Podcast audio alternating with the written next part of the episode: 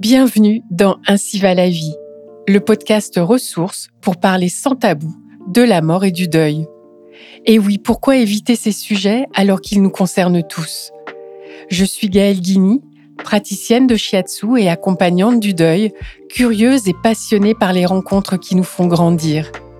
Toutes les trois semaines, je reçois un ou une invitée qui nous partage son histoire, son expérience, son regard. Ces témoignages nous donnent des clés pour mieux surmonter les pertes dans nos vies et traverser nos deuils en conscience. Nous abordons ensemble des sujets essentiels, profonds, délicats, qui bousculent parfois, mais qui toujours nous rappellent à notre humanité. Et puis cela n'empêche ni l'humour, ni le sourire. Ainsi va la vie, c'est le podcast qui nous rend plus vivants. Aujourd'hui, je vous emmène en Belgique pour rencontrer Nathalie Hanot, qui est psychologue et qui accompagne en particulier des personnes qui vivent un burn-out ou un deuil. Son activité l'a amené à développer des outils tels que le tarot créatif et le carnet de deuil. Nous allons parler ensemble de créativité durant le processus de deuil en prenant pour support son carnet. Bonjour Nathalie. Bonjour Gaëlle. Alors Nathalie, j'ai découvert votre carnet de deuil créatif il y a quelques années euh, grâce à une art thérapeute et j'ai trouvé que c'était un outil passionnant d'exploration de soi quand on traverse une période de, bouleversement et de remise en question profonde telle que le deuil. Donc j'aimerais que vous nous, présentiez cet outil et que vous nous racontiez comment et pourquoi il est né. Alors euh, il est né euh, de manière un peu euh, fortuite et intuitive. C'est lors du décès de ma grand-mère, il y a maintenant une douzaine d'années. J'avais juste récupéré d'elle quelques petites traces d'écriture. Elle, avait l'habitude de, noter des petites choses dans un agenda.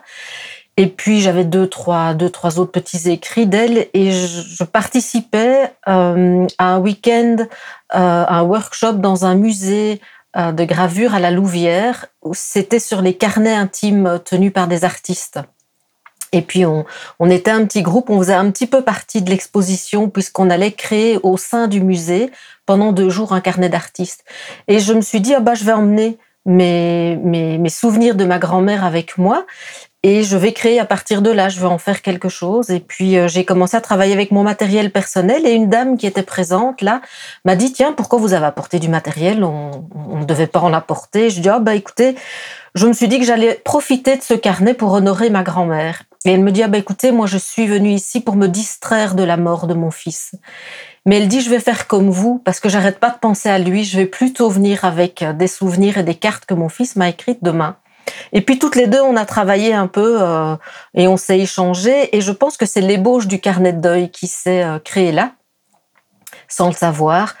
Parce que deux ans après, ça a été le décès de ma mère, qui était beaucoup moins serein que celui euh, de ma grand-mère, parce qu'il était prématuré. Et, et, et là, j'ai décidé intentionnellement de faire un carnet pour ma mère. Ça m'a pris beaucoup plus de temps euh, que ce que je ne le propose aux personnes maintenant. Ça m'a pris plus de six mois. Mais j'ai plongé euh, vraiment dans ma douleur en utilisant mes cahiers, mes peintures, des papiers, des cartes, des photos, des images.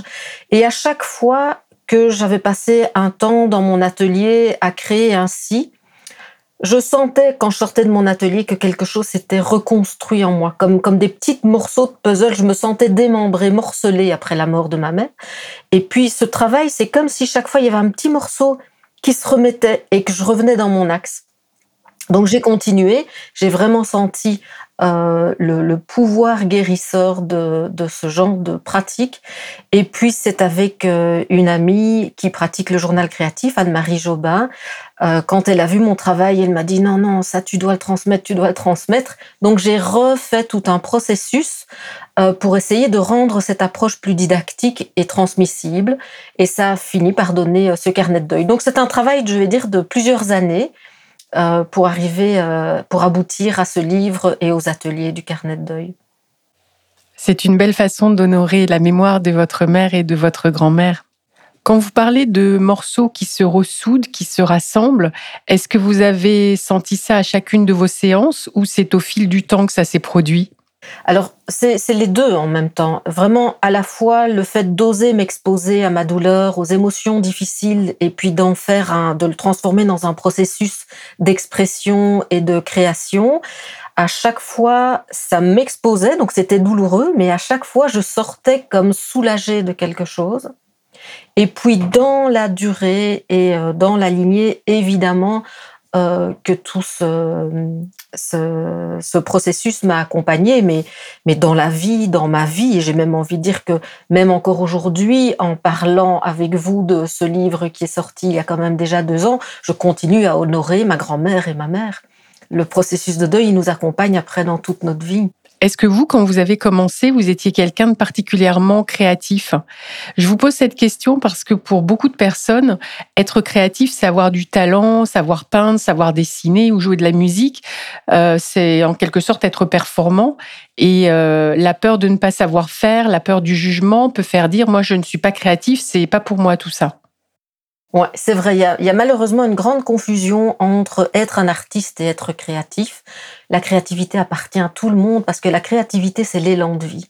À partir du moment où je suis, euh, même dans mon jardin, dans ma cuisine, dans dans un carnet, dans une écriture, dans le chant, dans l'artisanat, dans, je suis dans un processus de création. Et, euh, et, ça fait partie de tout être vivant. Donc chaque personne a la capacité euh, euh, alors, certaines personnes vont préférer certains médias à d'autres. Hein. Il, y a, des personnes qui pourraient tout à fait travailler leur deuil euh, avec de la danse, par exemple. Hein. Euh, c'est aussi utiliser la créativité. Et, non, vraiment, ce serait dommage de s'empêcher par un a priori de, de pouvoir s'exprimer. Alors ici, dans le carnet de deuil, L'écriture est beaucoup utilisée, elle est transformée, elle devient illisible, mais l'écriture a montré tout son pouvoir de guérison. Écrire ses émotions, écrire sa douleur, écrire. Alors parfois on n'ose pas écrire parce qu'on va laisser une trace et que c'est une intimité qui est couchée sur le papier, j'ai pas envie qu'on me relise. Dans le carnet de deuil, toutes les écritures deviennent illisibles parce qu'il y a un processus de peinture par-dessus ou de déchiquetage des mots ou de voilà de, toute une série de, processus de transformation qui font qu'on libère l'expression de manière euh, telle qu'on ne censure rien. L'idée, c'est de ne rien censurer, de vraiment laisser jaillir de soi ce qui est et puis de le transformer. Et les, le, carnet de deuil propose vraiment des consignes très structurées, justement pour pouvoir accompagner euh, chacun dans, dans ah ben moi je ne saurais pas, je, ne sais pas comment je vais créer. C'est très simple, il suffit de suivre les consignes. Et une fois qu'on est rentré dans les consignes, en fait, ça suit tout seul. Parce qu'une histoire se crée à l'intérieur de nous.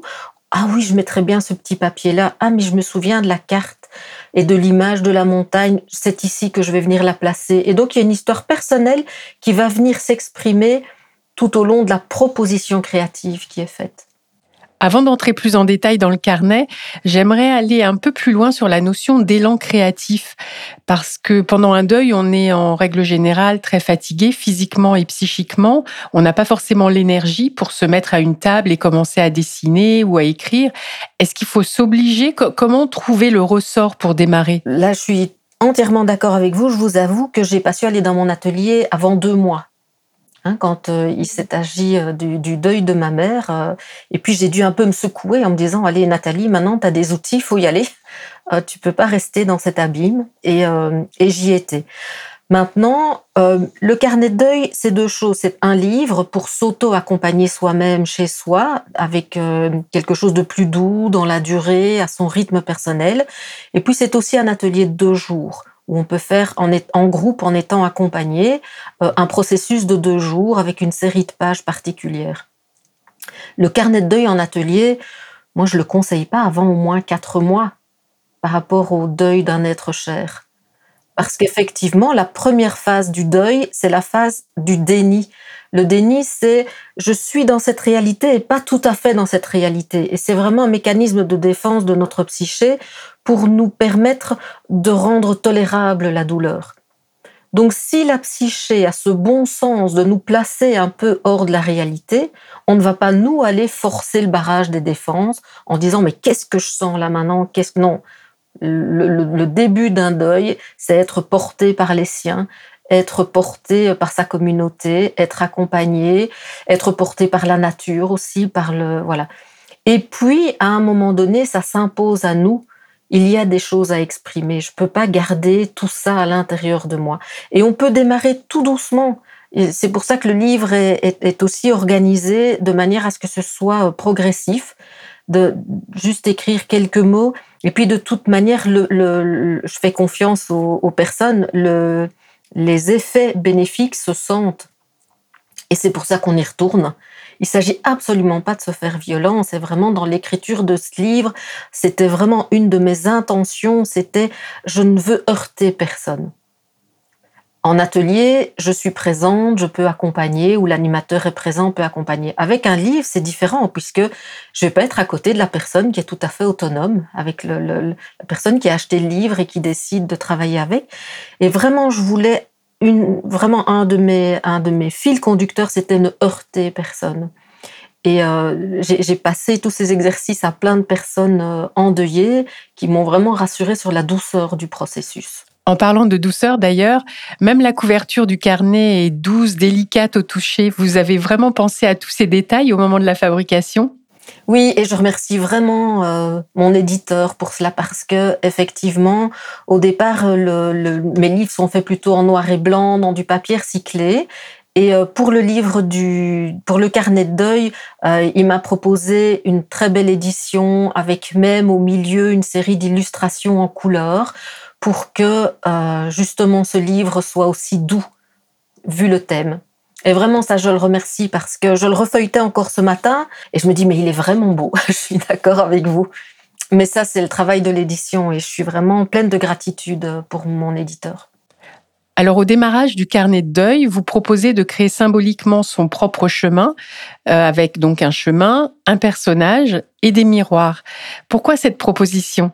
Alors ça, c'est vraiment le, petit fil conducteur du carnet euh, pour se rappeler qu'en fait, on est sur un chemin.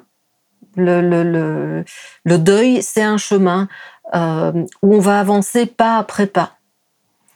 Quel que soit le pas qu'on fait, Parfois même, on a l'impression de faire des pas en arrière. Je pense que c'est pas vraiment des pas en arrière. On a des chemins avec des boucles, euh, des chemins parfois euh, plus doux, parfois c'est des chemins un peu plus avec des cailloux. Il va y avoir plein de tonalités différentes sur le chemin. Parfois sur le chemin, on va se faire doucher par un orage. Parfois sur le chemin, on va se faire chauffer la peau par un rayon du soleil. Voilà. Et, ça, c'est le chemin du deuil, c'est le chemin de la vie. Euh, et c'est d'abord un chemin de vie le deuil s'inscrit dans le chemin de vie. Et donc faire un chemin, pour moi, c'est vraiment se rappeler, mais je chemine. Et puis c'est porteur de perspective. Si, si je chemine, c'est qu'il y a quelque chose devant. C'est porteur d'espoir aussi. Et c'est se rappeler qu'en fait, on est un voyageur. On est un voyageur qui fait euh, des expériences. Et puis le miroir, c'est pour rappeler que euh, tout deuil est un, est un travail identitaire. Je ne, serai, je ne suis plus la même personne. Si je reprends le deuil d'un parent, je suis fille d'eux, et puis quand cette personne décède, je suis toujours sa fille, mais plus de la même manière, parce que là, je vais continuer mon chemin sans référence maternelle ou paternelle. Ça va changer mon identité. Et tout ce que je vais euh, réaliser, exprimer, transformer, découvrir sur le chemin de mon deuil, eh bien, ce sont des nouvelles facettes de moi que je révèle. Et le miroir rappelle ça. Je suis en train de cheminer vers aussi un autre moi-même. Vous faites un parallèle entre le carnet de deuil et euh, le journal intime. Est-ce que c'est parce qu'il s'agit d'explorer ce qu'il y a de plus profond en soi à cette période-là de sa vie, en fait? Oui, tout à fait. Tout à fait. Et, et l'idée, c'est d'amener de la créativité en plus on peut tout à fait, vous savez, on n'a pas attendu le carnet de deuil pour tenir euh, des carnets intimes et, bon nombre de personnes endeuillées vous diront qu'elles écrivent, j'écris des lettres, je lui parle, j'écris, etc. Euh, l'idée du carnet de deuil, c'est d'amener des modes d'expression supplémentaires à l'écriture. Euh, d'aller parce qu'en ajoutant du dessin, en ajoutant de la couleur, en ajoutant une consigne, en ajoutant euh, une, écriture plus créative, en ajoutant un collage, en ajoutant une image, on va aller mobiliser beaucoup plus tout ce qui, tout, tout le vécu intérieur.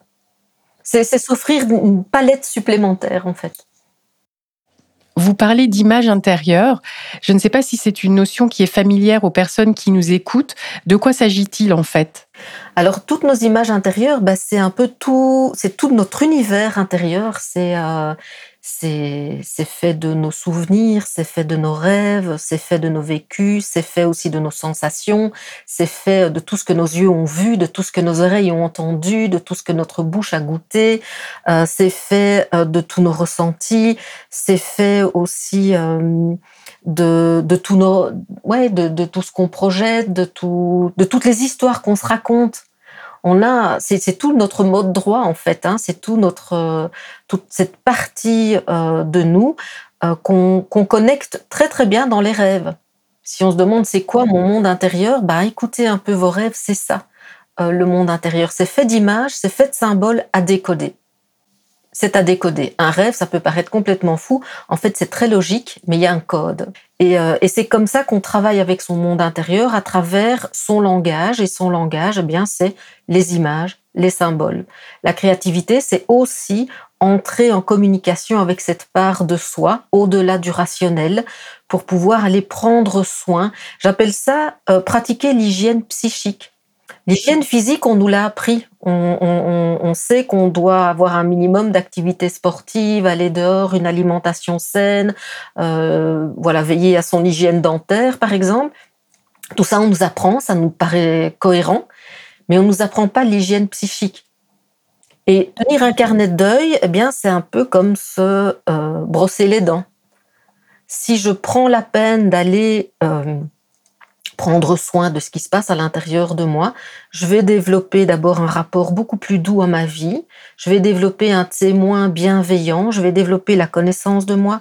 Je vais aussi, euh, oui, développer un, tout ce qu'on appelle l'intuition. On va, voilà. C'est prendre soin. Je vais développer ma clairvoyance aussi. Et plus j'aurai de la clairvoyance sur ce que je vis, sur ce que je ressens, sur ce que, eh bien, plus je pourrai aussi faire des choix conscients dans ma vie. Si je sais que pour le moment je suis dans un mouvement extrêmement triste, je l'accueille sans jugement parce que je sais que ça fait partie du chemin, bah, je vais pas aller à la fête où j'ai été invitée ce soir.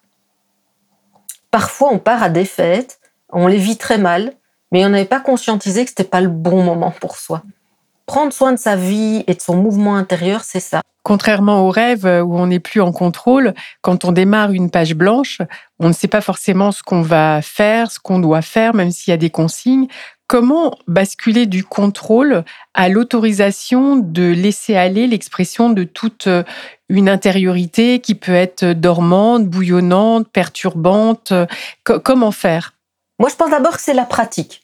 C'est parce qu'on va pratiquer il n'y a, a, pas de secret. Hein. C'est pas parce que j'écris une fois que ça va aller. C'est parce que je vais écrire régulièrement, voire tous les jours, que quelque chose va euh, se, se, se, mobiliser en moi. Donc la pratique.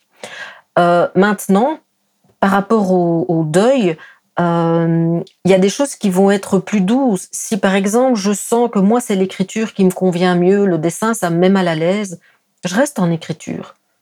Peut-être le dessin viendra dans six mois, dans huit mois.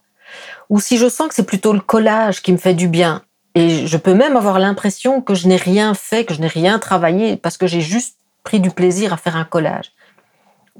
ça ne doit pas être violent. C'est pas parce que j'ai pris du plaisir que ça n'a pas fait un, un, effet au niveau du cheminement. Donc, c'est se respecter vraiment d'abord dans son expression, s'accueillir inconditionnellement dans ce qui nous convient, mais d'oser quand même pratiquer, pratiquer, pratiquer et faire confiance.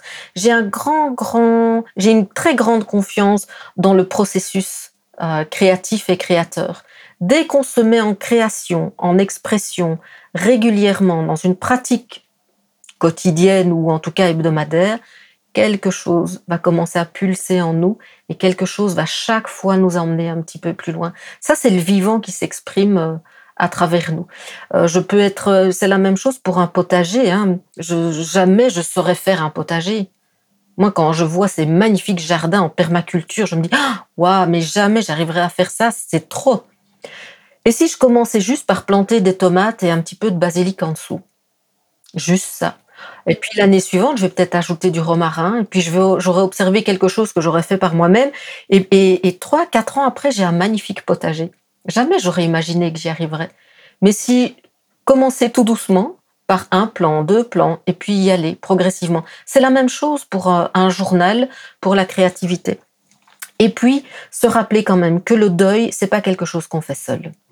Le deuil, c'est une histoire de communauté. Se relier est important. Faire du carnet de deuil en groupe, en famille par exemple. Décider de se réunir, frères et sœurs, et de faire une même page ensemble et puis d'échanger. Euh, rejoindre un atelier qui est euh, organisé dans sa région. Le faire avec euh, des copines, le faire avec ses enfants. Voilà, il y a, y a plein de portes à pousser pour ne pas rester seul avec ça. Ah, c'est une très belle idée de faire ça en famille ou avec des proches. Merci. Est-ce que vous conseillez d'ailleurs que le contenu reste personnel et intime ou est-ce qu'on peut le partager? Alors, le, carnet de deuil, du fait qu'il devient un carnet d'artiste, il est visible. Un journal intime, ça ne se partage pas, sauf si on le décide. Un carnet de deuil, euh, moi j'ai aucun souci à montrer les miens parce qu'en fait on a médiatisé l'émotion on, en a fait un tableau, on en a fait une page particulière. Donc il peut tout à fait être visible. Il est chargé de l'intime. On, a beaucoup d'émotions en regardant une page de carnet de deuil parce qu'on sent tout le travail qui a été euh, fourni par la personne, on sent toute la beauté du lien qui a été posé là, ou bien toute l'intensité de l'émotion qui a été posée là. Mais il n'y a rien euh, d'intrusif dans le regard.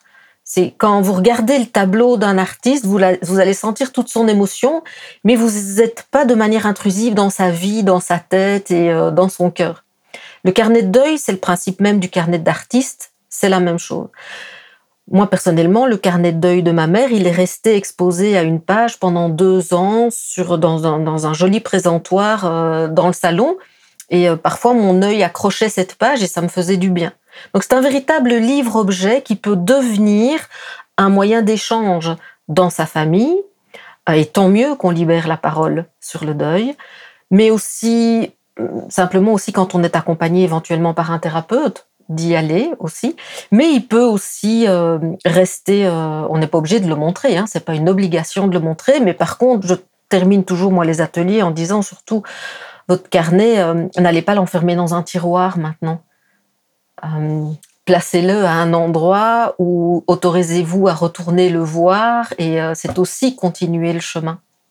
Mais c'est visible et ça peut être un très très bel outil euh, d'échange, notamment en famille ou en couple aussi. Hein, parfois c'est compliqué, certains deuils en couple. Un chemine avec le carnet et puis le, carnet et l'expression de ce qui s'est passé là va peut-être permettre de libérer une parole ou un autre niveau de parole ou un autre niveau d'échange. Dans le carnet, vous proposez différentes techniques, différentes activités. Comment avez-vous fait les choix euh, des techniques ou des pratiques euh, par rapport à l'exploration des différentes émotions? Bah, D'abord, ça a été intuitif au début, mais euh, de, de lier le mouvement de l'émotion à la technique créative. La colère, c'est vraiment un mouvement pour sortir de soi. Et donc là, avec la colère, on va déchiqueter les papiers, on va les passer à la déchiqueteuse et puis on va en faire du collage. On est vraiment dans un mouvement hors de soi. C'est plus l'énergie de la colère. Vraiment, j'invite tout le monde à s'offrir une petite déchiqueteuse parce que même dans le quotidien, quand on vit des frustrations, de, des, des émotions difficiles, à les écrire et puis c'est presque jouissif de le passer à la déchiqueteuse après, puis de récupérer le matériel et d'en faire quelque chose. Là, on est vraiment dans l'énergie de la colère. La tristesse, c'est quelque chose de beaucoup plus intériorisé. Dans la tristesse, je rentre un peu en moi-même avec. Euh, donc, ça n'irait pas l'exercice de la déchiqueteuse pour exprimer euh, la tristesse. La tristesse, eh bien là, je vais plutôt proposer des écritures. Euh, j'appelle l'écriture qui pleure on met de l'eau, on laisse l'encre diffuser, je laisse les choses un peu comme ça se, comme ça se diffuse en moi, eh bien, je laisse diffuser sur le papier. Et puis avec la peur, la peur, souvent, quand elle nous prend, elle nous fait mal dans le ventre, elle nous déchire à l'intérieur, elle nous crispe, la peur. Elle, elle nous fait rentrer les épaules, elle nous fait euh, sentir petit. Ben, L'énergie que j'ai trouvée euh, dans le carnet, c'est faire l'écriture et puis aller déchirer quelque chose dans la page. Ben, voilà, ça, ce sont trois exemples. Mais essayer d'accompagner euh, le mouvement de l'émotion par une expression adaptée. Revenons, si vous le permettez, quelques instants sur l'écriture illisible.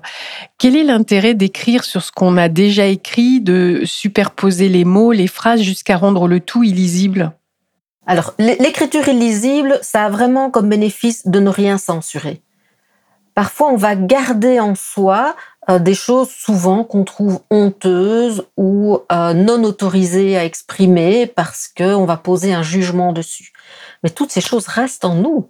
C'est pas parce qu'on se refuse de les exprimer qu'elles n'existent pas.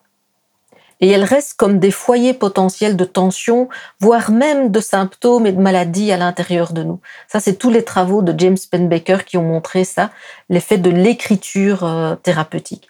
Et donc, écrire en sachant qu'il n'y aura pas de relecture possible, peut autoriser à tout écrire, même les choses honteuses, même les choses non autorisées. Et au moins, je l'ai sorti de moi, je ne l'ai pas gardé comme ou refoulé à l'intérieur de moi.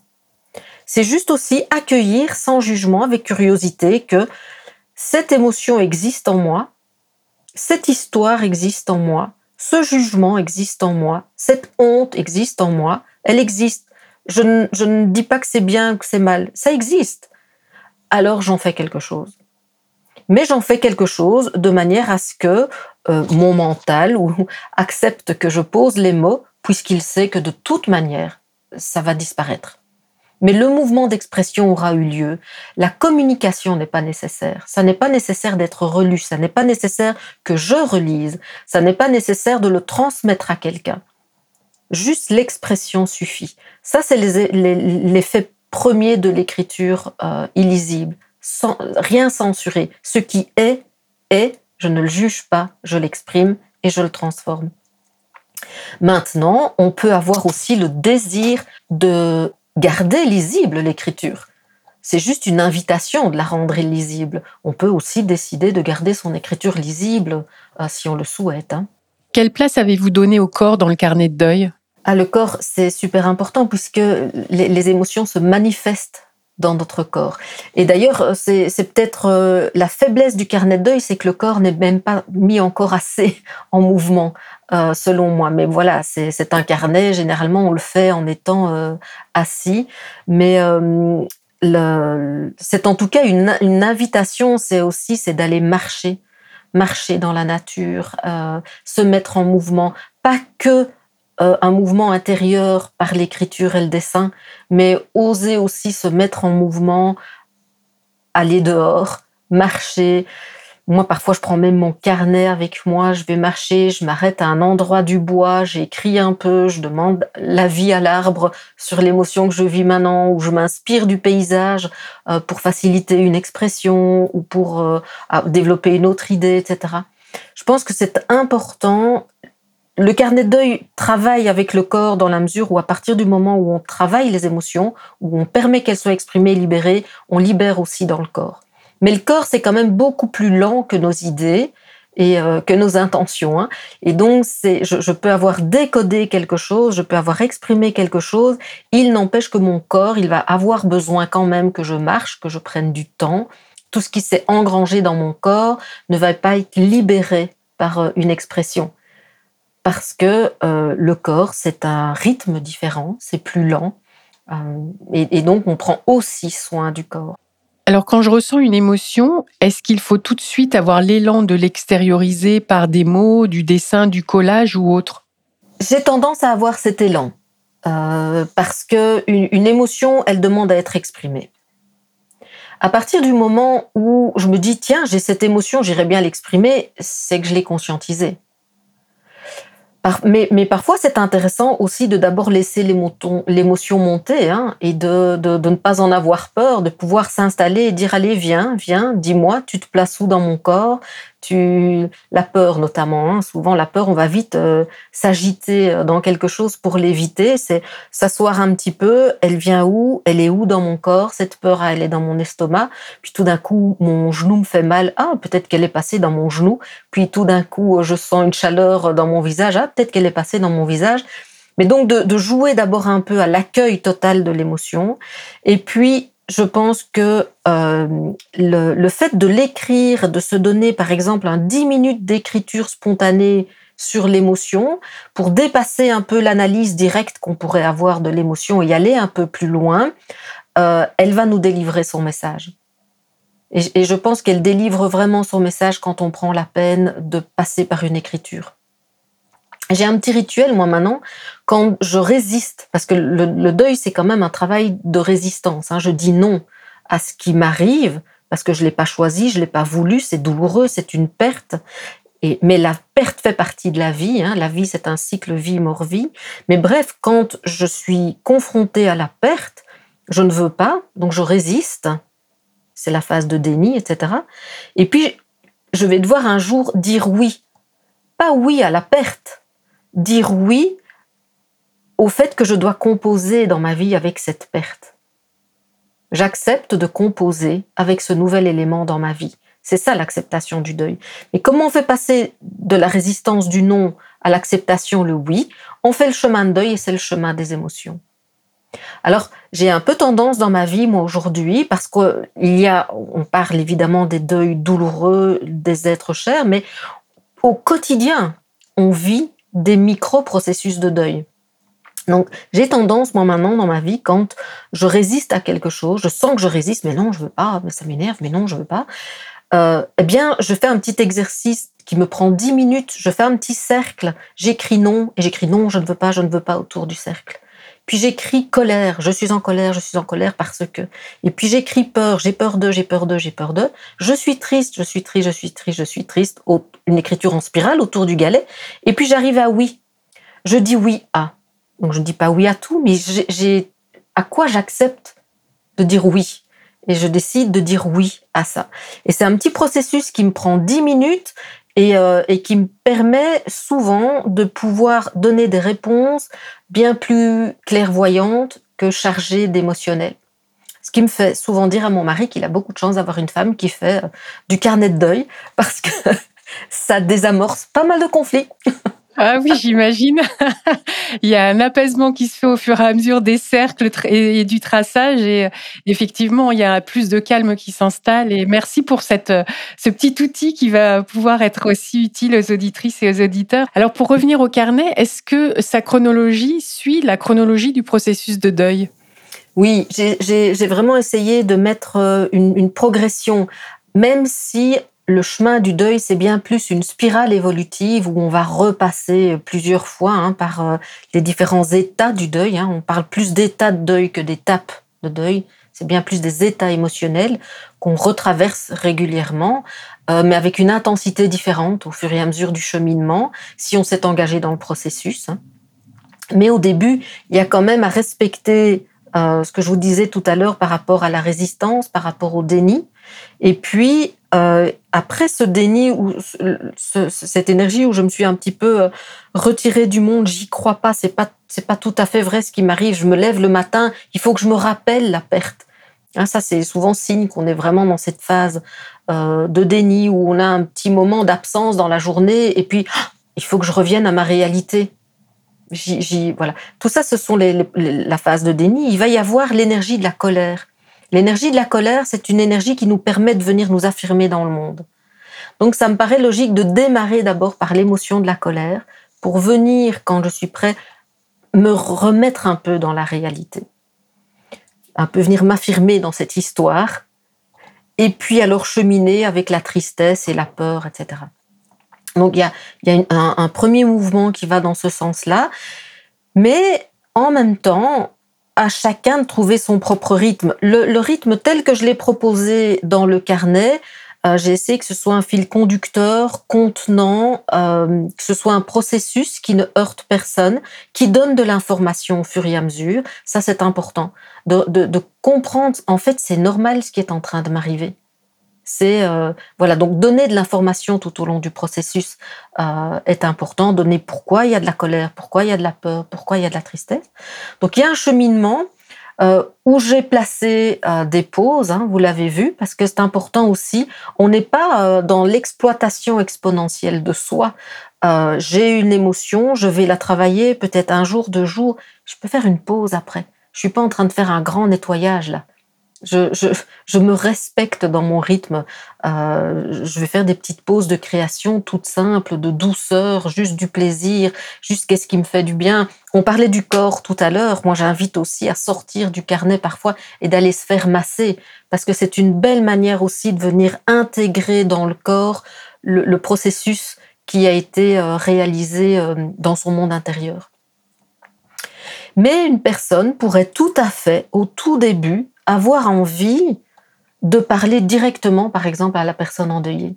Ce qui pour moi est un exercice que je mets plutôt vers la fin, parce que c'est quand même un, une, confrontation un peu violente, entre guillemets. Hein. Je vais regarder en face, je, parle de la page du monotype, hein. je vais faire le portrait de la personne euh, disparue et je vais parler avec elle.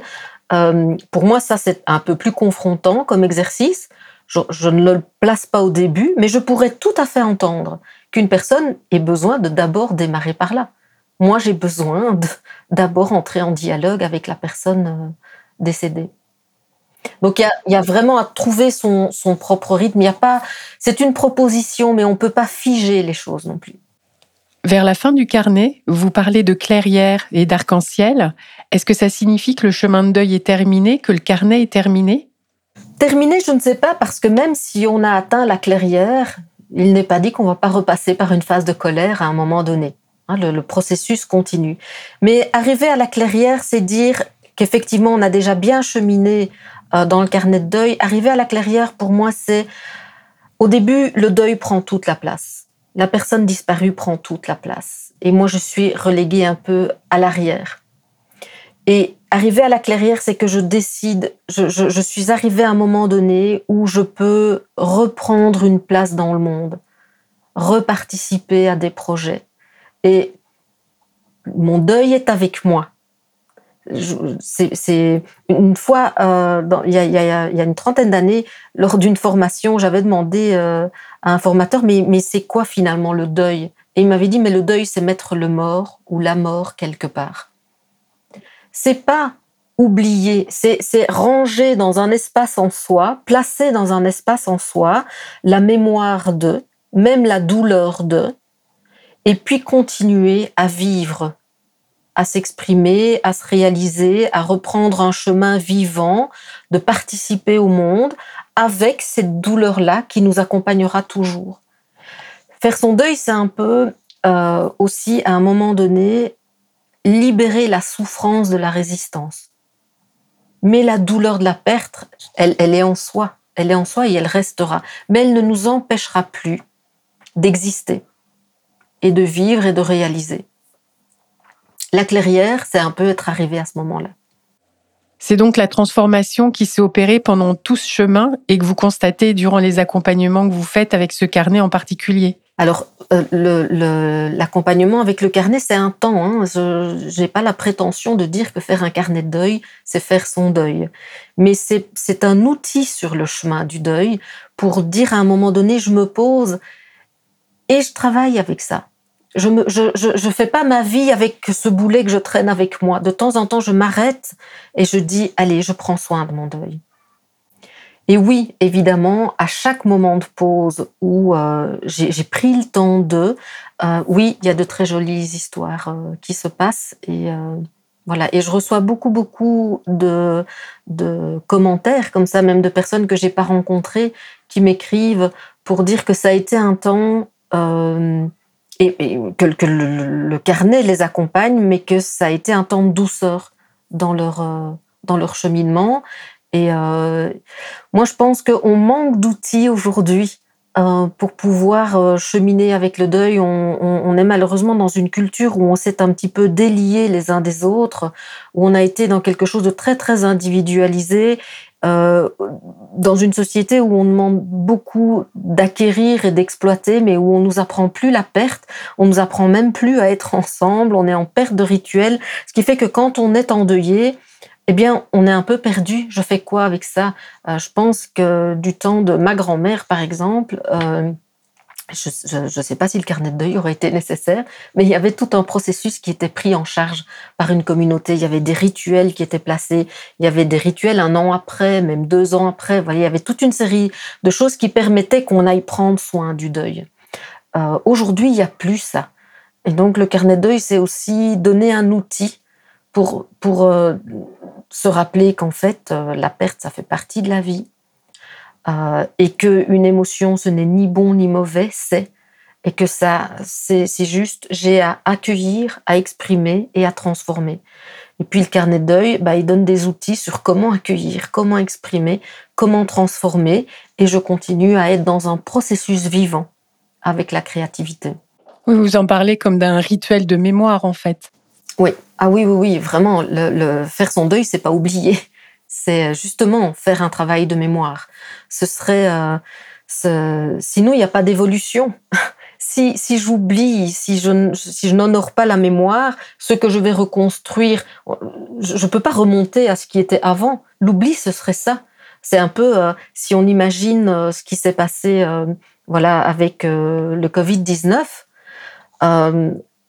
c'est un processus de deuil. Hein. Il y a un événement qui a fait rupture, des pertes terribles. Le sacré de la vie a été bien touché. Euh, les liens ont été affectés. Donc, il y a un gros, gros processus de deuil autour du Covid-19.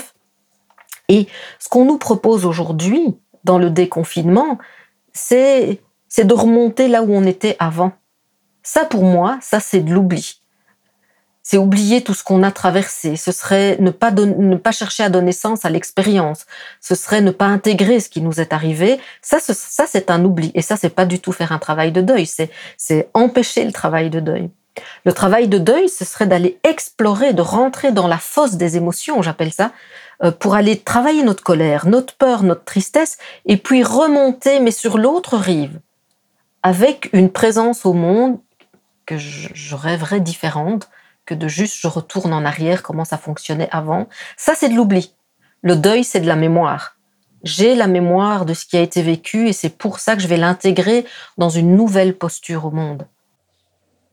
Merci beaucoup pour cette réflexion essentielle dans le contexte de réouverture que nous vivons et qui pose à chacun de nous euh, des questions fondamentales sur euh, ce à quoi on aspire, euh, ce qu'on est, ce qu'on souhaite vivre, comment on souhaite le vivre et dans quel monde. Pour conclure notre discussion, Nathalie, laquelle des citations ou des extraits de textes qui ponctuent le carnet aimeriez-vous nous partager? Eh bien, je voudrais juste vous partager une strophe d'un poème d'Antonio Machado, qui n'est pas dans le livre, hein. comme ça c'est une différente. Voilà, c'est Voyageur, il n'y a pas de chemin, rien que des sillages sur la mer, tout passe et tout demeure.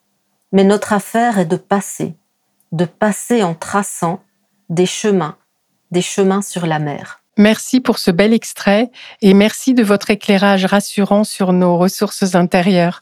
J'espère que les personnes endeuillées qui ont découvert le carnet pendant ce podcast auront envie de se l'approprier. Merci beaucoup hein, de m'avoir donné l'occasion d'échanger avec vous euh, autour du carnet de deuil. Est-ce que en ce moment vous travaillez sur d'autres choses d'ailleurs? Oui, le, le journal créatif du burn-out aux éditions de l'Homme vient de, vient de sortir. En fait, il est euh, en librairie au Canada et il sera en librairie en Europe à partir de septembre. Merci beaucoup Nathalie. Merci à vous Gaëlle. Pour en savoir plus sur mon invité, ses accompagnements, ses outils, vous pouvez vous rendre sur son site art-et-moi.gymdofree.fr. Vous trouverez l'orthographe exacte dans le descriptif de l'épisode. Si vous avez aimé cette rencontre, n'hésitez pas à la partager sur vos réseaux sociaux. Plus nous serons nombreux à en profiter, plus ce podcast aura de sens. D'ailleurs, vous pouvez m'aider à le faire connaître en donnant 5 étoiles sur Apple Podcast et sur vos plateformes favorites. Vous pouvez aussi vous abonner pour ne pas rater les prochains épisodes. À très bientôt!